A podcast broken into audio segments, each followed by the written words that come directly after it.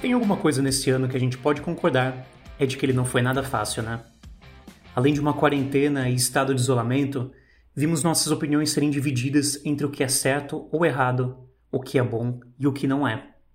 Tentamos, além de sobreviver ao vírus, manter nossos corpos e cabeças saudáveis, buscar informações no meio de tantos canais nem sempre confiáveis, resguardar quem a gente ama, despistando a saudade, nos adaptar às mudanças que nos foram impostas de surpresa, sem nenhum tipo de aviso.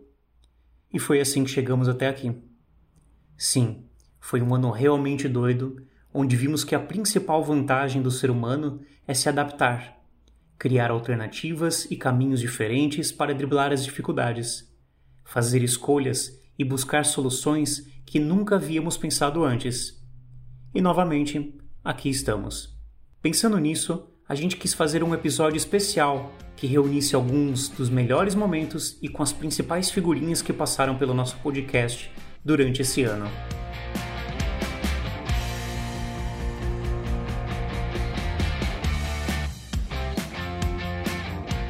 Foi nesse ano que a gente se reuniu com o pessoal da Por um Sorriso, numa jornada pela busca do sorriso, da alma e para mostrar que ações transformam, assim como sorrisos emocionam. Foi quando a gente falou sobre empatia e como isso pode envolver e transformar comunidades inteiras. É, de um consultório bem estruturado em São Paulo, a gente leva para uma ação no sertão da Bahia, de Pernambuco, da África. Então, essa é uma característica muito forte que foi uma coisa assim que quando eu entrei na ONG, eu não estou desde o surgimento, me chamou muito a atenção de que a gente leva o que há de melhor e profissionais que sabem trabalhar muito bem, com amor, porque não é só levar é, problema, resultado, antes e depois. Tem um processo de transformação do ser humano né, nessa transformação do sorriso. Esse processo de transformação, às vezes, é dolorido e a gente acolhe essas pessoas, porque uma ação não dura um dia, duram alguns, às vezes tem ações que duram mais de uma semana. Então, é, tem um envolvimento da equipe que está trabalhando, uma comunidade que está recebendo esse serviço, recebendo essa equipe de profissional. E daí, quando a gente fala em empatia, a gente observa que eles também exercitam isso. Porque inúmeras, não, todas as vezes, a gente é ajudado de uma forma extrema pela comunidade. Porque imprevistos acontecem numa ação de cair um pico de luz e a gente não tem um eletricista na UNG nessa viagem.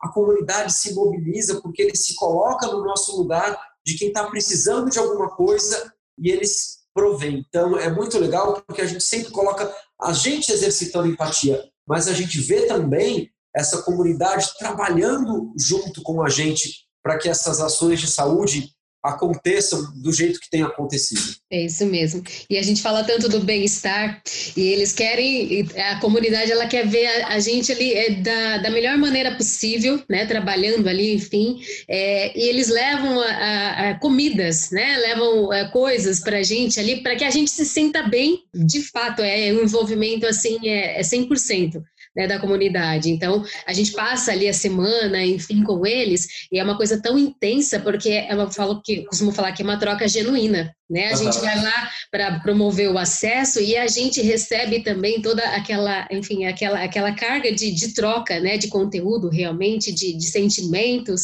A gente não consegue mensurar isso. Né? Então, essa transformação realmente é de é mão dupla, né? Então, é nossa, é da comunidade, e essa promoção do, do, dos acessos, ela traz realmente essa transformação, que a gente fala que é a transformação não é a transformação estética, mas a transformação é a, a interna, né, da, do, da, da, pessoa mesmo, né, que vai interferir ali na vida dela, enfim. A gente também se arriscou a falar sobre representatividade, mas muito mais que isso, a necessidade de inclusão e de um mundo mais igualitário. Foi quando a gente conversou sobre as mulheres na odontologia e entender que é hora de mudar nossos pensamentos. E para isso, até tivemos uma participação especial. Um bom, eu vejo um bom caminho pela frente. É, eu acho que esse movimento de a gente estar falando, estar colocando esse assunto em pauta, já é uma grande mudança, sabe? Por muito tempo na, na vida profissional, enfim, essa conciliação de vida profissional, vida pessoal, a, a, gente não falou muito sobre o assunto. E quando a gente não lembra dos fatos, quando a gente não coloca isso é. em pauta para homens, mulheres, para que todos reflitam sobre isso, o assunto acaba ficando em stand-by, né? Mas... Exato. E muitas pessoas acabam questionando por que, que existe o Dia da Mulher, né? É. A falar, ah, por é. que, que existe o Dia da Mulher, é. né? Então, assim, e, e, na verdade é justamente para ter essa voz, né? Esse momento, enfim, para a gente parar para se conscientizar sobre, sobre tudo isso, né? Então, não, não é aquele momento, enfim, não é uma data comercial, né? A gente de fala fato, que, de né? fato, é, traz todo, todo esse, enfim, essa, essa sinergia, né? Enfim, de sensibilização, porém, é uma data para se conscientizar sobre isso, né? Para a gente falar sobre tudo isso. E, e esse espaço é, é extremamente importante. Legal. É, cada vez mais a gente tem que colocar, ter voz e falar mesmo, porque é só assim que as pessoas começam a prestar atenção. E é uma. Olha de quantos anos vem essa, essa luta aí da, da mulher se colocar, da mulher ganhar lugar, da mulher ganhar voz. Então, e, e, e, realmente tem que continuar, porque se você não fala, se a gente não coloca, se não se coloca, não, não é ouvido, né? Então, ter essas discussões é muito importante, é muito importante. Sim. É, bom, pensando, pensando um pouquinho mais ainda nesse cenário odontológico, né? Apesar da, da grande representatividade do público feminino na odonto hoje, vocês é, ainda percebem ou, ou, alguma distinção? Vocês se sentem representadas em, em, congressos, em eventos da área odontológica hoje, por exemplo? É, então, essa é uma questão ainda que eu também acho que está bem ainda a mulher tem muito a ganhar espaço, porque assim, vai na maioria dos congressos, você vê as grades, a, a maioria é homem. Tem mulher, claro, ainda tem, mas a, a grande maioria da, da, dos eventos odontológicos, é, lugares de liderança, você vê, mesmo, mesmo acadêmico, né? Você vê nas faculdades, você vê a, a, a grade acadêmica, o currículo acadêmico, assim, tem muito ainda mais homem do que mulher. Nos congressos, eventos de odontologia, a gente vê as palestras, a maioria são homens.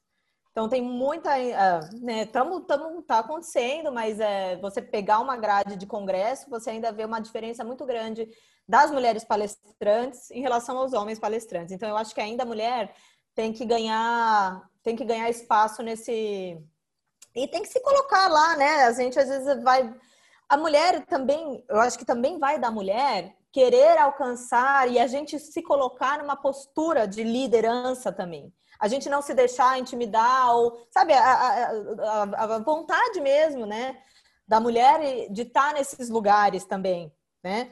Porque espaço a gente vai ganhar, tem e vamos, vai estar tá lá. Eu acho que ainda falta muito. Eu vejo nas, nas grades curriculares aí, nas grades de congressos, eventos, uh, mesmo acadêmico, você vê, vejo muito mais homem do que mulher ainda. Eu acho que essa, essa área eu acho que... E falando em representatividade, especialmente em um ano que mais precisamos lutar e nos expressar pela igualdade racial, a gente recebeu alguns profissionais incríveis que se prontificaram em se expressar, mostrar as dificuldades durante a graduação, no mercado de trabalho e especialmente nos educar. A minha observação é que a gente não consegue é nós, enquanto pessoas negras, não conseguimos falar de nenhum outro assunto. É, eu, pelo menos, depois que, que me descobri negro, é, não consigo falar de assuntos sem trazer o recorte racial para a cena. Né? Então, se, a, se a gente está falando aqui de carreira, é, a gente vai, vai chegar em algum momento em que a gente vai precisar falar do preconceito, porque é um racismo estrutural, ele nos alcança é, em vários ambientes. É, doutor Otávio, o senhor mencionou um pouco ali na sua fala, um pouco desse preconceito. O senhor já sofreu algum tipo de, de racismo, tanto no, no consultório ou na, durante a sua formação?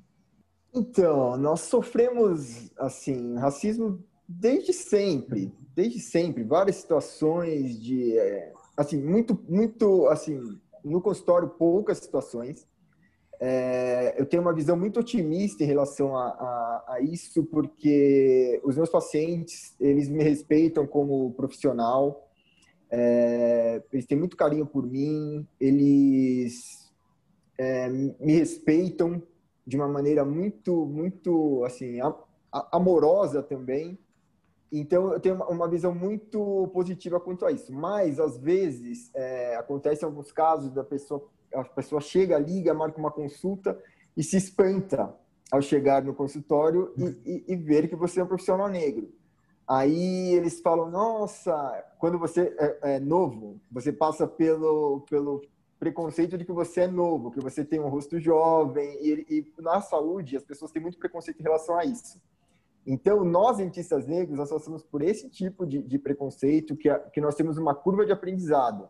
Quando você é novo, você tem um, um, um nível de aprendizado menor e as pessoas têm um pouco de preconceito em relação a isso. Então, além desse preconceito, nós sofremos o preconceito racial. Alguns pacientes chegam, se espantam é, ao, ao, encontrar um profissional negro.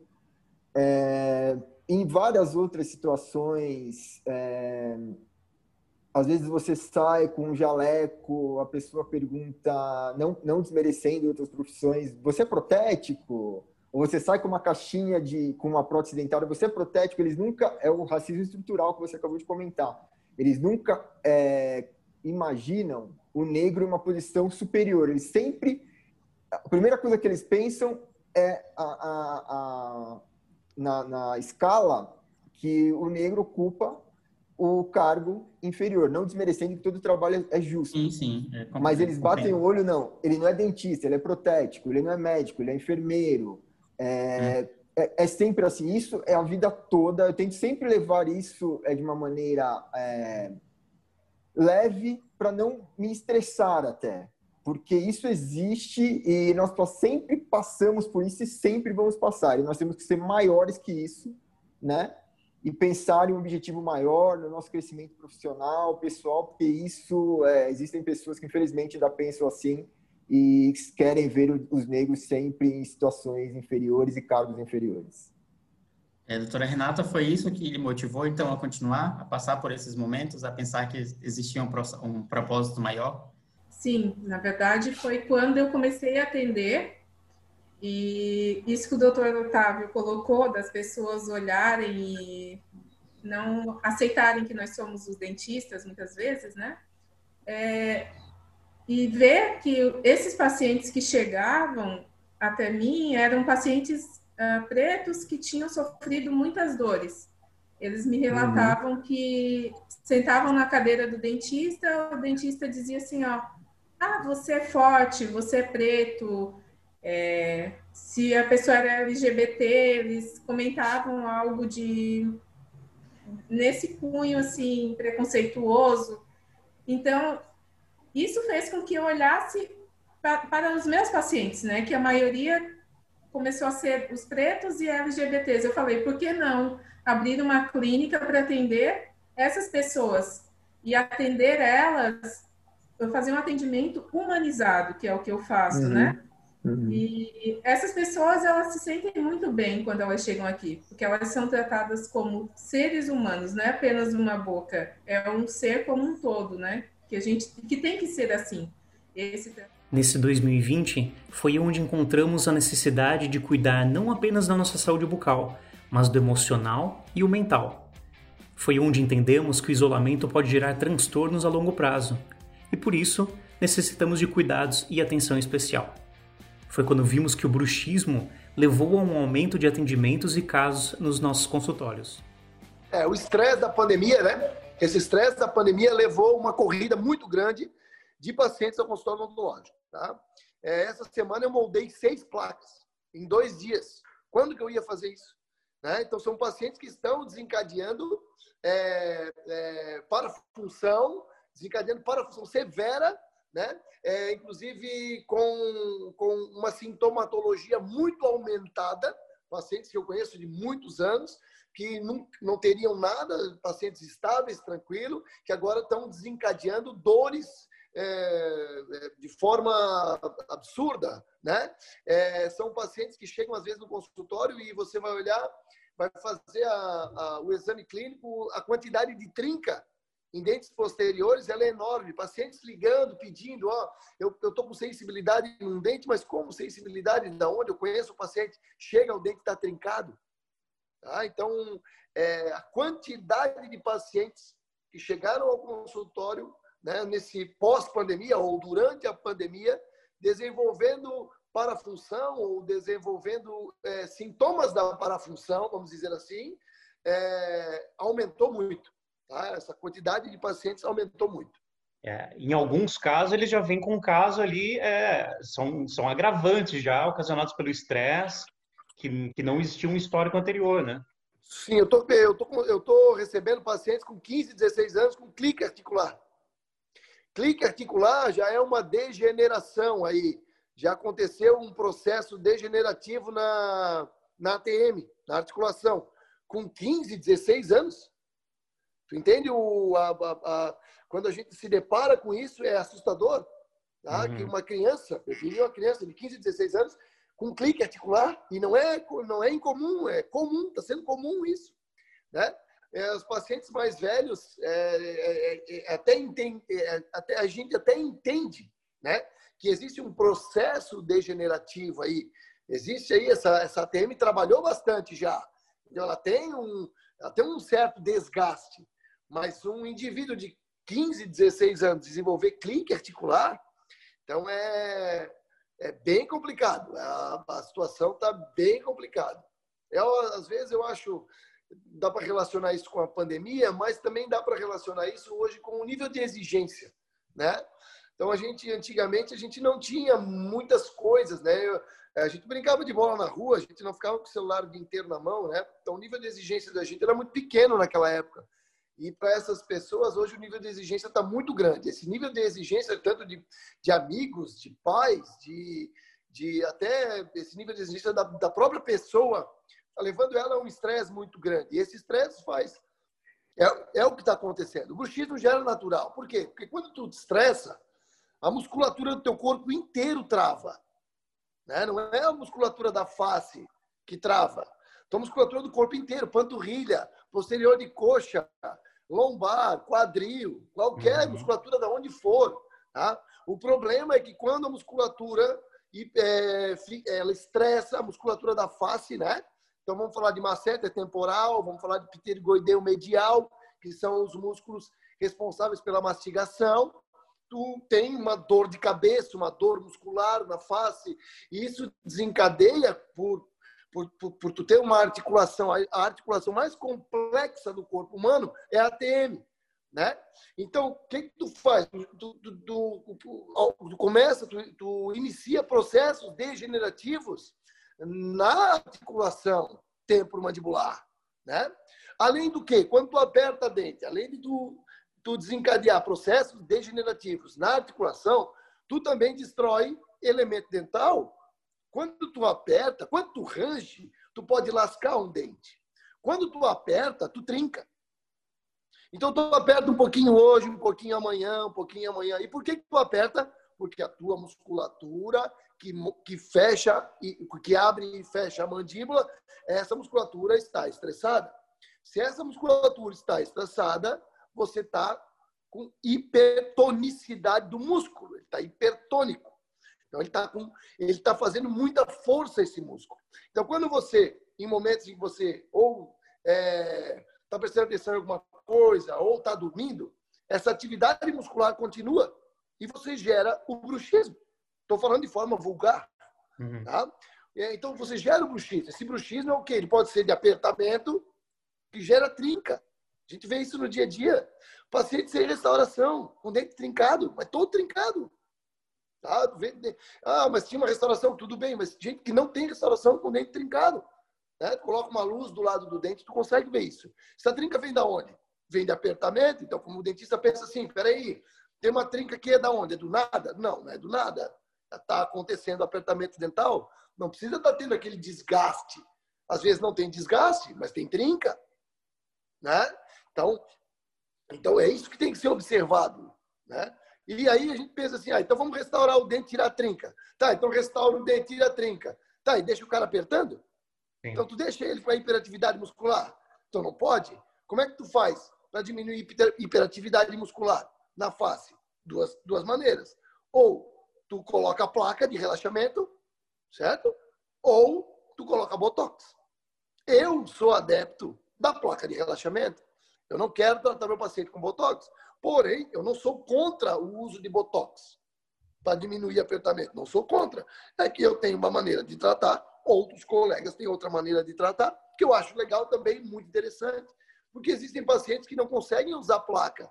Infelizmente, esses pacientes vão ter que aderir ao tratamento com Botox para relaxamento muscular.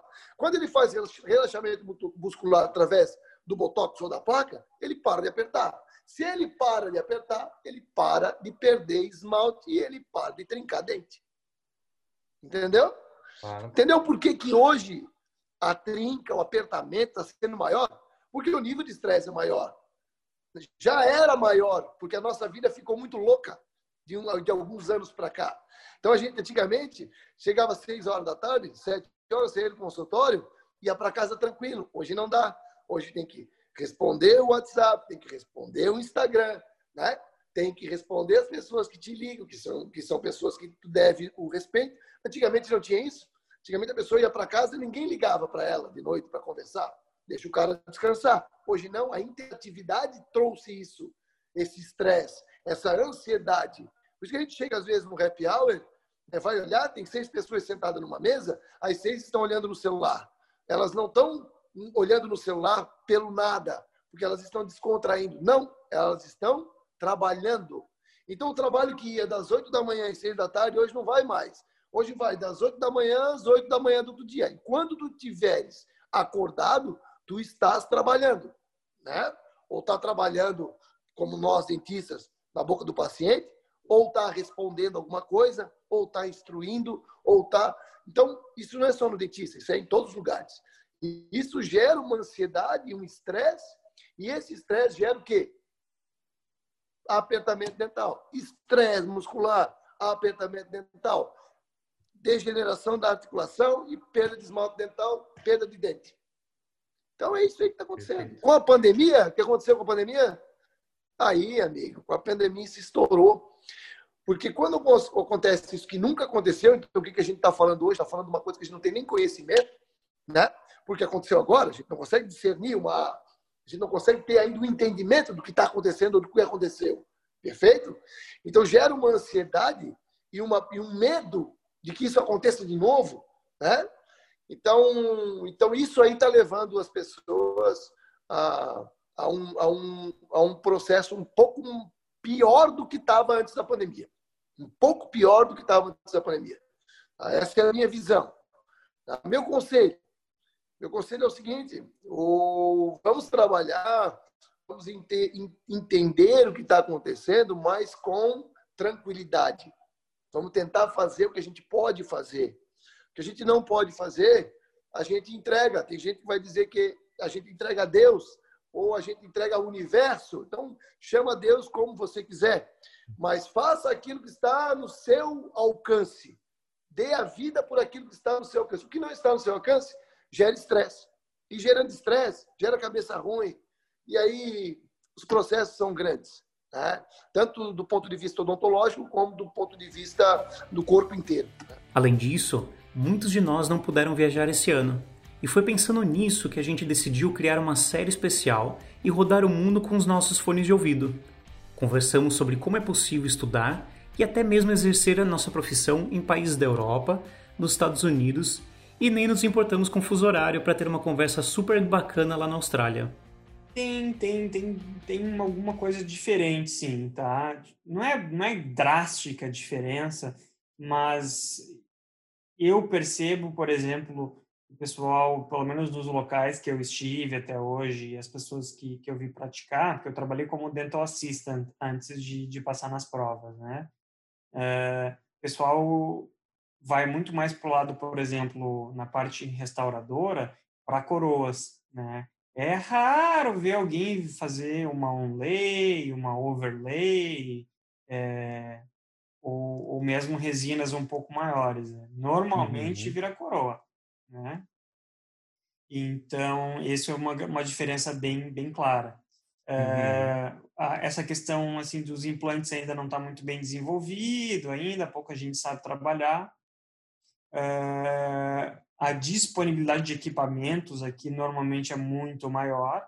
É, quase todas as clínicas acabam tendo um, uma, um tomógrafo na clínica, bem comum.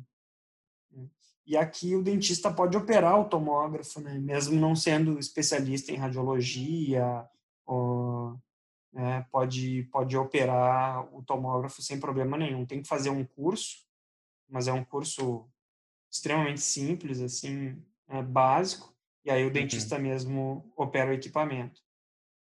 É, vejo bastante comum também o SEREC e, e esses tipos de, de, uh, de equipamentos para fazer o, o milling uh, chairside, né? A, um, e o que mais?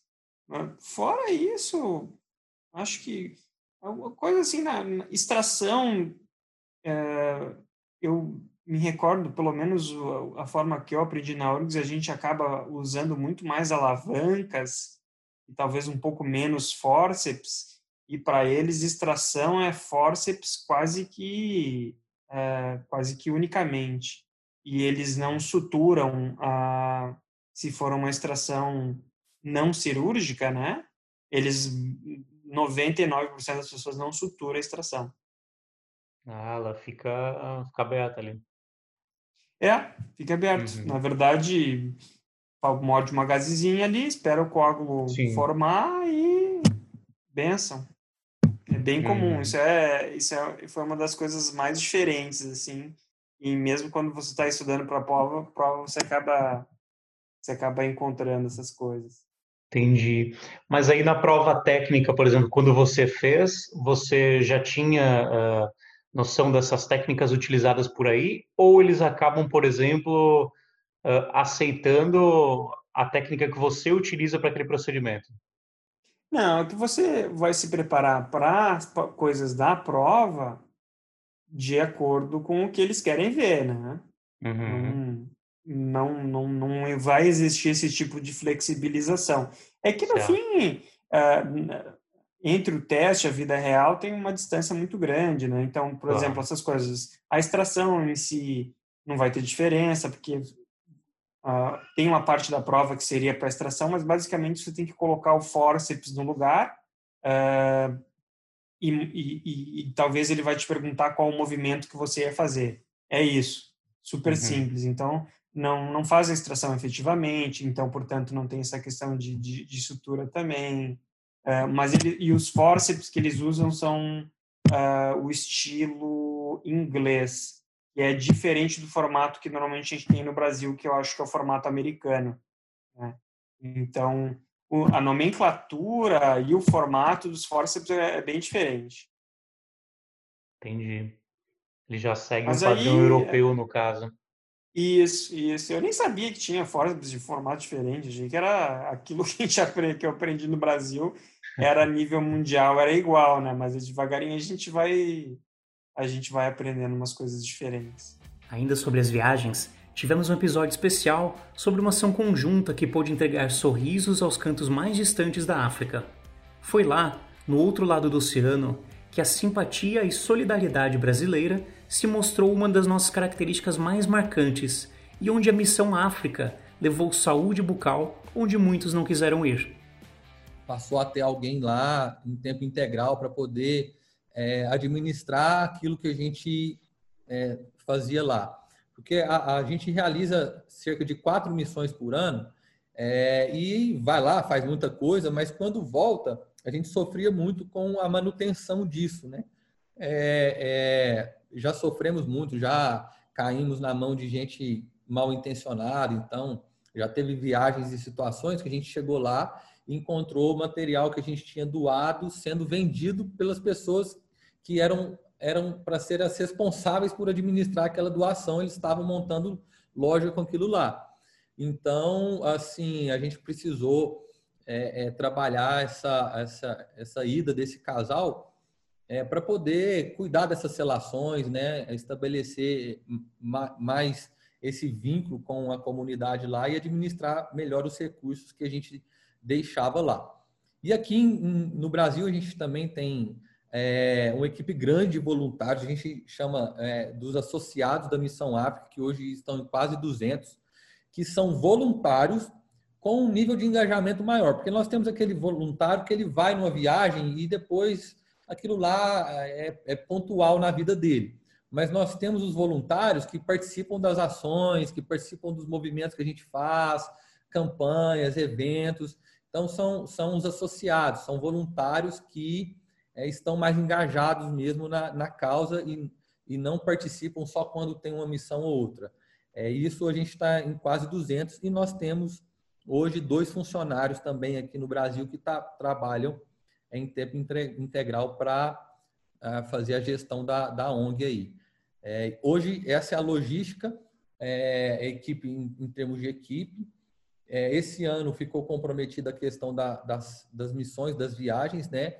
Mas conseguimos manter, graças a Deus, toda a manutenção é, e atendimento dessas crianças das escolas lá. Apesar da, da, das aulas terem sido suspensas, a gente garantiu que a refeição elas iriam receber, o acompanhamento nutricional, é, um acompanhamento médico eventual, porque a gente não tem equipe médica lá, mas nós temos parcerias com o Hospital da Beira e com o Hospital de Dono, então, um caso ou outro que precisa, a gente busca a, a, a, pessoa e leva no hospital. Então, a gente tem um carro lá hoje, esse casal está lá justamente para poder dar esse suporte também. Então, é, melhorou muito, evoluiu muito.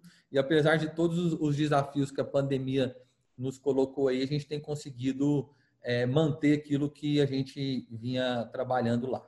É, por parte da Por um Sorriso, né, falando da estrutura, hoje nós temos, são sete funcionários, né, contratados pela ONG, que isso também é, eu pego a fala do Paulo, né, acabou sendo ali um divisor de águas, porque a gente sabe que alguém ali full time presencial, a coisa ela, ela caminha de uma maneira mais tranquila, né, então traz uma fluidez melhor, porque a manutenção é extremamente importante, né, então a gente fala isso no, no âmbito de acompanhamento financeiro, a gente fala no, no âmbito é, marketing, né, no administrativo, enfim. Então, é, a gente caminha de uma maneira mais tranquila quando tem a presença ali muito mais assistida.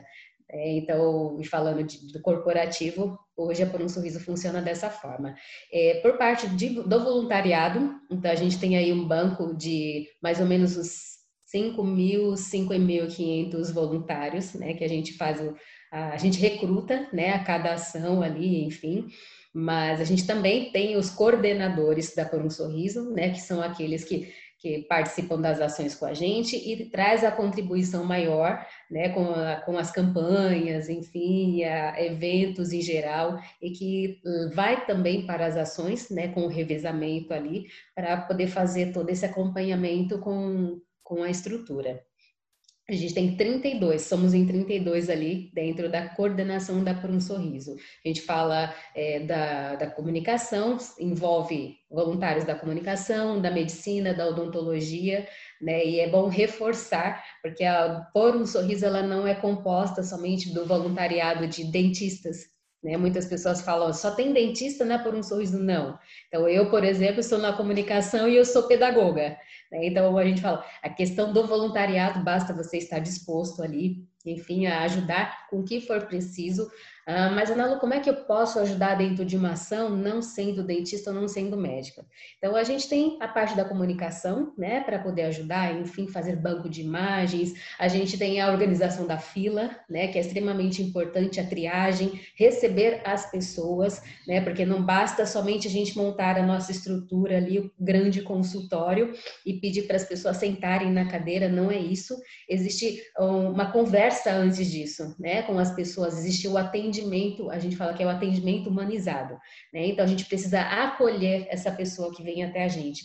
E aí, até chegar na cadeira, ela já passou por um processo, né? Porque a gente precisa acolher é, não somente ali a questão da estética, né? A pessoa chega e fala, eu preciso arrumar os meus dentes, mas existem muitas outras coisas por trás né? Então, às vezes as pessoas elas chegam muito no desespero, né? Então, por que eu não vou na frente? Porque fulano chegou primeiro que eu e, e entra naquela questão da fila, eu cheguei cedo. E isso tem muito dentro da, das ações, né? As pessoas se locomovem de muitos lugares distantes para estar tá ali no determinado horário para poderem ser atendidas.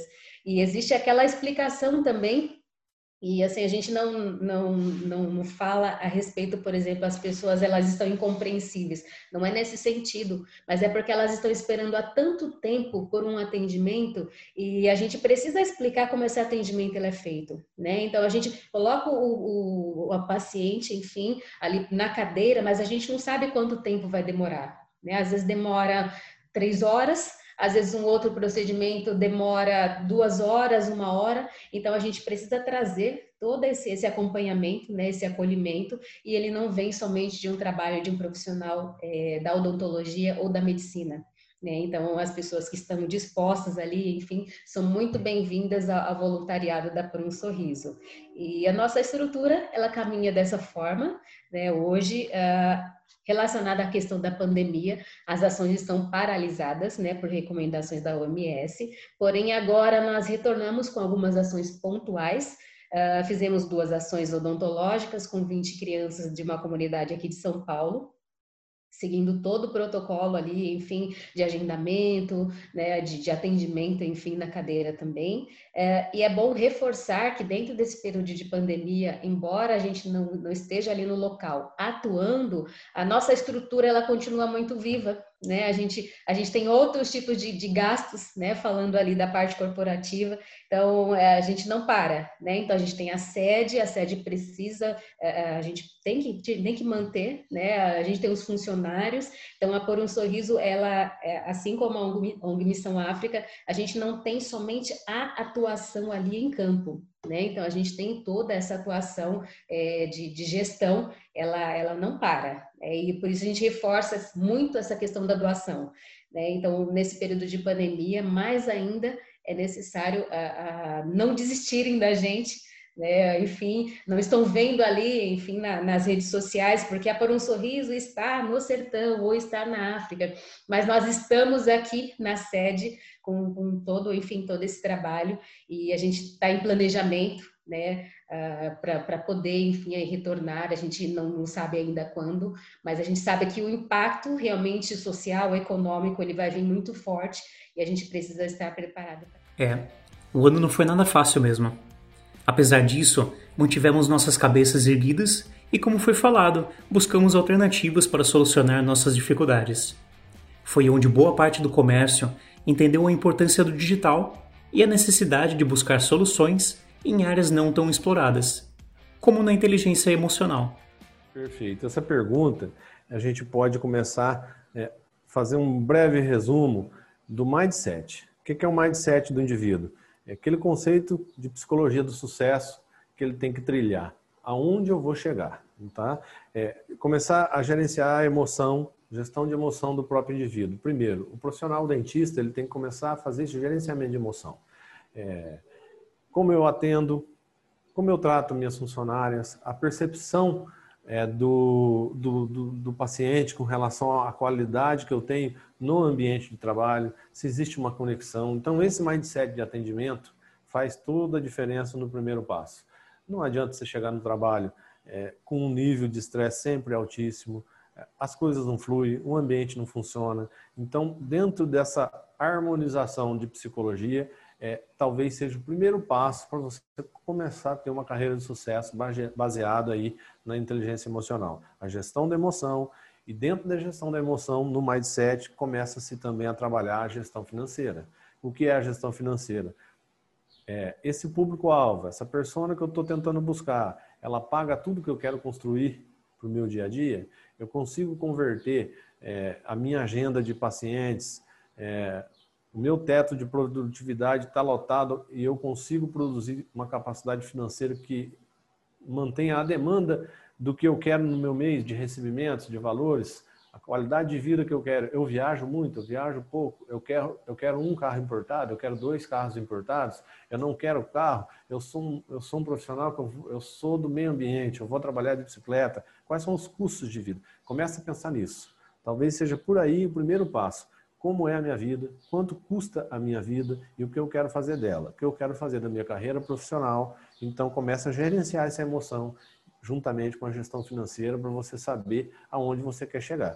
A partir daí, você começa a definir suas personas, qual é o público-alvo que eu quero buscar. Eu vou fazer marketing digital, depois como eu vou é, converter esses pacientes do marketing digital para um, um, uma sensação de emoção e uma venda adequada. É, estuda gestão e marketing. O estudo de gestão e marketing é muito importante, mas não pode ser somente ele, porque a partir da gestão e marketing você vai ter que fazer esse paciente ser convertido em cliente. E, e, então tem que ser trabalhado também o estudo do marketing pessoal. É, muito se trabalha dentro do marketing em relação à, à criação de marketing digital, em relação à criação de, de páginas mas o indivíduo quer ver você como um ser humano também. Então, é, é muito importante é, o estudo baseado no, no anúncio, mas dentro do anúncio você trabalhar o teu dia a dia. Ele precisa se conectar com você como um ser humano. Ele tem que ver que o profissional que vai estar atendendo ele é um profissional, é um profissional capacitado para resolver aquele, aquela dor que ele tem, né? Mas é um profissional que também tem as mesmas dores que ele. Isso conecta o indivíduo. Então, você começar a trabalhar dentro dessa linha também vai funcionar como um segundo passo para você começar a melhorar a sua qualidade clínica. É fundamental a harmonia do ambiente de trabalho. Então, esse é o foco. E aí, focar no seu público. Aprender, estudar inteligência emocional para analisar qual o público que você quer, dentro do público que você quer atingir. É, existe esse público no local onde eu estou? Isso é um outro item muito importante. Esse público que eu estou tem público porque eu quero ali? Às vezes ele está numa cidade muito pequena e ele quer um público que ele faça dois, três casos de lente de contato por dia. Ele não vai ter esse público. Então ele está ele tá mirando num público errado no local. Por quê? Porque ele vai, atender, vai ter que atender uma outra demanda e não vai conseguir fazer essa venda de dois, três casos de alto custo por dia. Ele tem que entender isso, ele começar a estudar e planejar esse dia a dia dele. Então, esses são os principais pontos. Trabalhar o mindset da gestão emocional e financeira, saber onde ele quer chegar, saber como ele lida, quais são os custos que ele tem e se o dia a dia dele comporta todo esse custo. Estudar gestão e marketing, trabalhar o marketing em seus diversos setores, seja o marketing digital, o marketing pessoal, que você faz juntamente aliando o digital com o pessoal, é, o foco no seu público, análise do mercado, do mercado que você está situado. É uma cidade grande, é um bairro de classe média, é uma cidade pequena onde você vai atingir a cidade toda. A tua estratégia é diferente. Cada indivíduo e cada estratégia tem que ser analisada individualmente. Então, você tem que começar a pensar nesses primeiros passos. Aonde eu vou, qual é o público que eu quero, como eu vou trabalhar a gestão disso, como eu vou definir minhas personas. Mas, primeiramente, você tem que começar a entender por você, a gestão dentro de você de que é, é, é, de quais são os caminhos que eu vou tomar com a minha própria vida para depois eu conseguir oferecer é, inteligência emocional dentro da clínica odontológica. Seria nessa linha aí o, os primeiros passos do degrau de, de sucesso clínico é, utilizando a inteligência emocional. Pode-se dizer que é a inteligência social, né, que é uma a ciência revolucionária da, das relações humanas aí. A gente encerra esse podcast e esse ano agradecendo vocês que fizeram nosso 2020 valer a pena e que acompanharam, juntos da gente, tantas histórias e prosas. Que 2021 seja um ano novo, com muitas descobertas e transformações. E sim, transformações, especialmente dentro de nós e sempre para o melhor. Até o ano que vem.